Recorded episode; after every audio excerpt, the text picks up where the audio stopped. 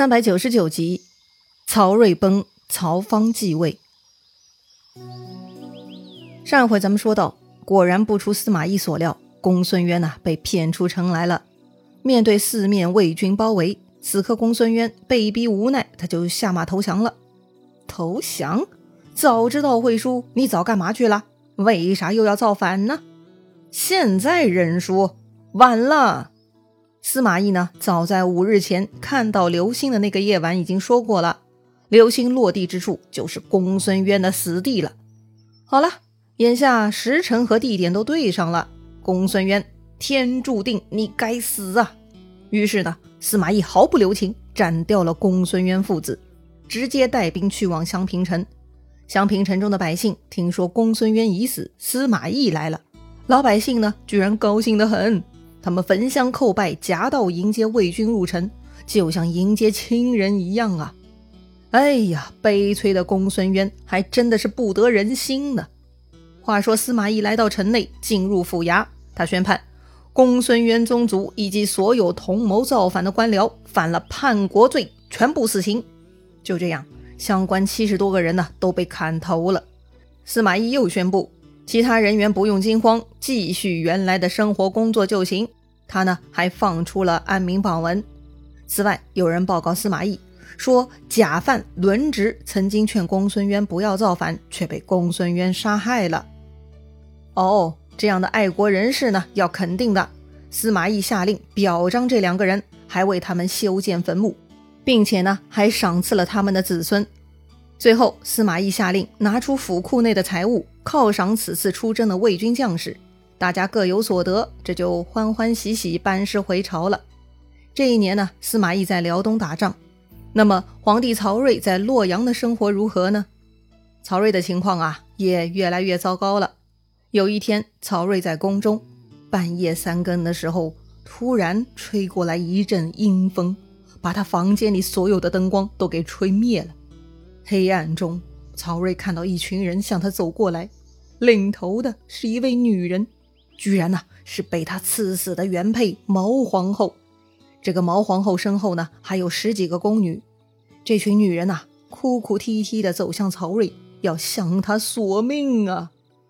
所谓不做亏心事，不怕鬼敲门。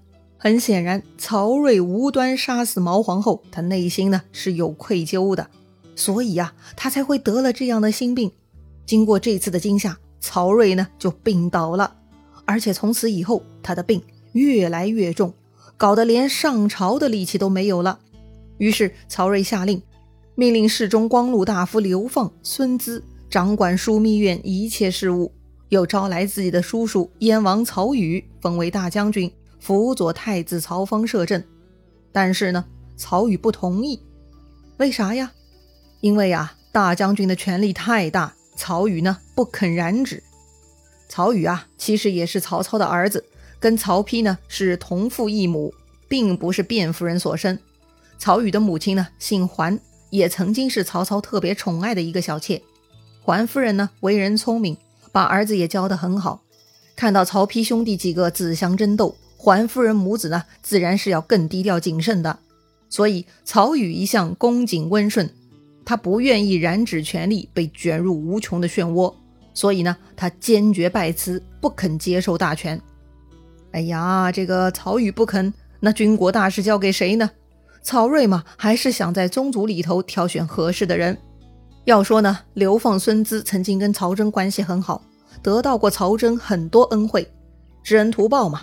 如今啊，他们就想报答一下。既然皇帝问话。他俩呢，就异口同声推荐了曹真的儿子曹爽。好吧，于是呢，曹睿就让曹宇回去自己的燕国，并且下令无诏不许入京。然后呢，就加封曹爽为大将军，总理朝政。曹宇呢，这就哭着离开了。曹宇的哭嘛，当然是百感交集的，是自己拒绝为国家分忧的，这会儿被赶走也怨不得谁呀。权力这个东西啊，显然是个烫手山芋。你推辞，显然你想自保，但因此呢，你必然要丧失一些可支配的事物。这个嘛，也是自己选择的结果，没啥好说的了。曹睿的身体呢，越来越糟糕了，渐渐已经快要病危不行了。这个时候，他住到了许昌的宫殿。曹睿觉得自己快要不行，赶紧呢命人把司马懿叫回来。曹睿见司马懿来了，他也放心了，这就要托孤了。曹睿叫来太子曹芳、大将军曹爽、侍中流放孙资等人，大家呢都围在曹睿的病榻前。曹睿握着司马懿之手，说呀：“当年刘玄德在白帝城病危，将幼子刘禅托孤于诸葛孔明，孔明因此竭尽忠臣，至死方休。他偏僻小国尚且如此，何况我大魏国呢？所以啊，朕的幼子曹芳年才八岁。”不堪管理社稷，希望太尉、宗兄及元勋旧臣能够竭力辅佐，不要辜负朕的心意呀。曹睿呢，这就是将曹芳托孤给司马懿、曹爽及流放孙资了。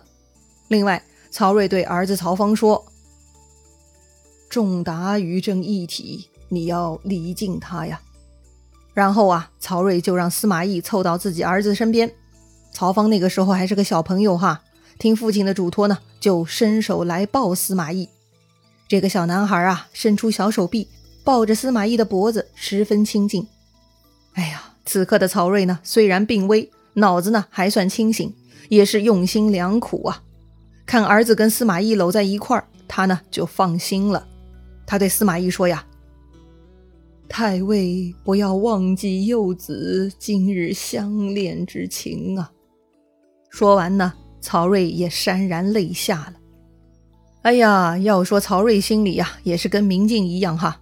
司马懿何等聪慧厉害，只有让自己儿子跟司马懿搞苦情戏，才能换来司马懿的真心辅佐呀。当然了，利益面前，这点小感情呢，也是无足轻重的。但曹睿一番苦心，的确令人唏嘘呀。司马懿呢，立刻表示效忠，他泪流满面，磕头答应了。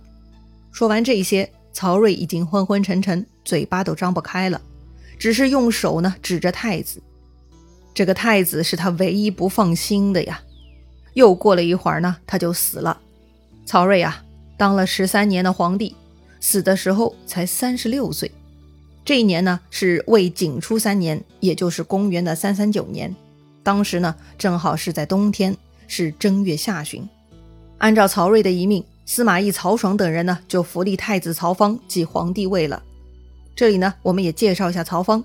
曹芳字兰卿，他并不是曹睿的嫡子，也不是长子。其实啊，他是曹睿的养子，没听说过吧？通常都是嫡长子继位，不行嘛，也得是亲儿子继位。怎么就轮到养子了呢？要说曹睿啊，年纪轻轻就没了，显然此人呢还是身体不好。他有过几个亲儿子的。但都早早夭折了。《三国演义》中呢，并没有交代曹芳的来历，说曹芳呢是曹睿秘密抱来的，不知从何而来。但根据东晋史学家孙慎所撰写的书籍《魏氏春秋》来看，曹芳嘛，其实是曹丕的皇须弟弟曹彰的孙子。说起来呢，都是曹操和卞皇后的后代，所以呢，被曹睿给领养了。曹芳继位，追谥曹睿为明帝，葬于高平陵。尊现任郭皇后为皇太后，又改元为正始元年，由司马懿与曹爽呢共同辅政。曹爽呢是曹真的长子，字昭伯，从小出入宫中。他呢也是为人谨慎稳重，深受曹睿的喜爱。曹真早年呢跟司马懿共同出兵抵抗诸葛亮，算作老同事了。所以曹爽对司马懿呢就像对待父辈一样，还是比较恭谨谦虚的。所以啊。两个人共同辅佐曹芳，一开始呢还是很和谐的。曹爽从来没有独断专行，一应大事呢都会事先让司马懿知晓。两个人的关系呢还是很融洽的。不过呀，这样的好日子呢时间并不长，就有人呢开始在曹爽这儿呢煽风点火了。